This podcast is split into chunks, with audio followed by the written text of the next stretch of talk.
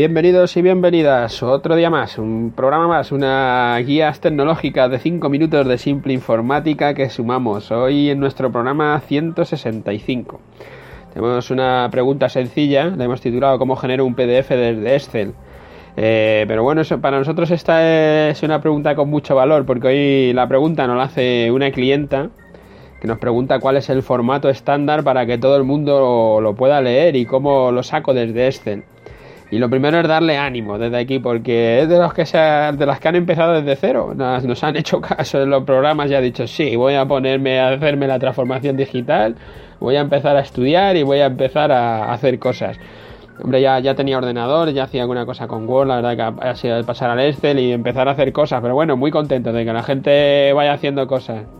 Ya decimos que comparado con, con lo que está pasando en las grandes multinacionales, este pequeño paso puede parecer absurdo, ¿no? De decir, bueno, qué poca cosa es. Es poca cosa, pero para quien no tenía nada, empezar con esto nos parece un gran paso y nos parece que ese es el camino, que hay que ir dando pasos. Ya decíamos, ¿no? El, lo que dice en el refrán ese de para llegar desde aquí a China lo primero que hay que hacer es dar el primer paso, el que tienes delante, y luego el otro, y luego el otro, y luego el otro, y así hay que ir dando. O sea, no, ningún paso es menor, todos son importantes. Sí, cuando estés en China aparecerán los pasos mejores ya, pero bueno, de momento estás aquí y tienes que dar el primero.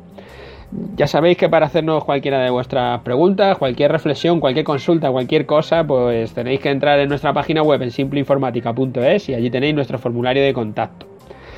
Ya para contestar a la pregunta, con, ya decíamos que con el correo electrónico pues podíamos enviar ficheros a proveedores o a clientes, a colaboradores o a la familia o a quien nos dé la gana, ¿no? Ya tengo el correo y puedo empezar a enviar los ficheros.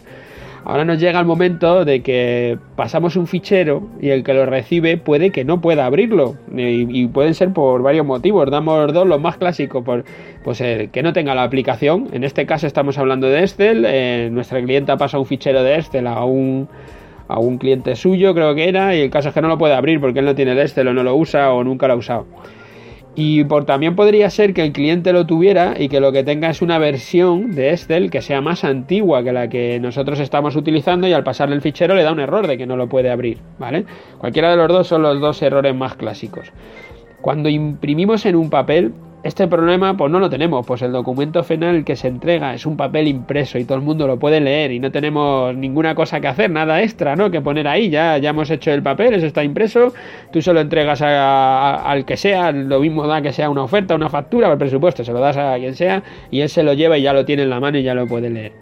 Pero en el formato digital, cuando hacemos ese envío por correo, por correo electrónico, tenemos que saber el que lo recibe, si tiene la aplicación, si tiene la versión que nosotros tenemos y, y qué tiene y, tenemos que grabarlo en la en esa versión para que él pueda leerlo, porque no solo es enviárselo, sino saber todo lo que el otro tiene y cómo se lo puedo enviar.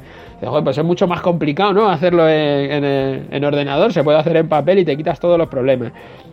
Bueno, para resolver, para resolver esto, que es lo que nos está preguntando el cliente, pues eh, existe un formato, se inventó un formato que se llama PDF, que de alguna manera es lo que se ha estandarizado y que todo el mundo puede instalar en su ordenador un visualizador, un, un programa que lo que te permite es ver cualquier fichero que venga con este formato, con PDF, que es gratuito y que mantiene pues todos los datos que tú tienes en pantalla para que el otro los vea. Es, es lo mismo que si imprimiéramos en papel, en la misma fórmula, pero se hace en digital. O sea, es la misma solución. Lo imprimo, en lugar de imprimirlo, lo, lo hago en PDF.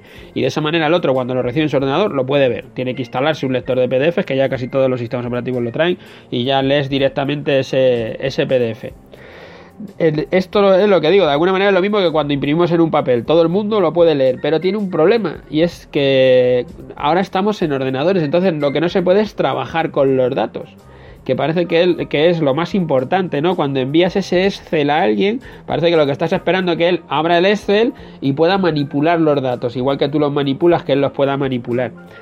Para generar desde este un PDF, por acabar la pregunta, por contestarla, pues la, es una forma muy fácil porque ya digo que es como el formato impreso, ¿no? Entonces lo que se hace es que se instala un software, hay muchos gratuitos como 2PDF, por ejemplo, hay otros que, que también son gratuitos. se, se instalan y como si fuera una impresora. Tú la instalas y cuando mandas a imprimir ves una impresora que pone generar PDF o dos PDF o lo que según el que hayas instalado y te genera ese documento PDF listo para ser enviado a cualquier sitio. Es como si lo imprimieras exactamente igual, es la misma filosofía. Lo mandas a esa impresora que acabas de instalar, él te lo imprime en un documento digital y ese documento es lo que, que envías que todo el mundo puede mirar.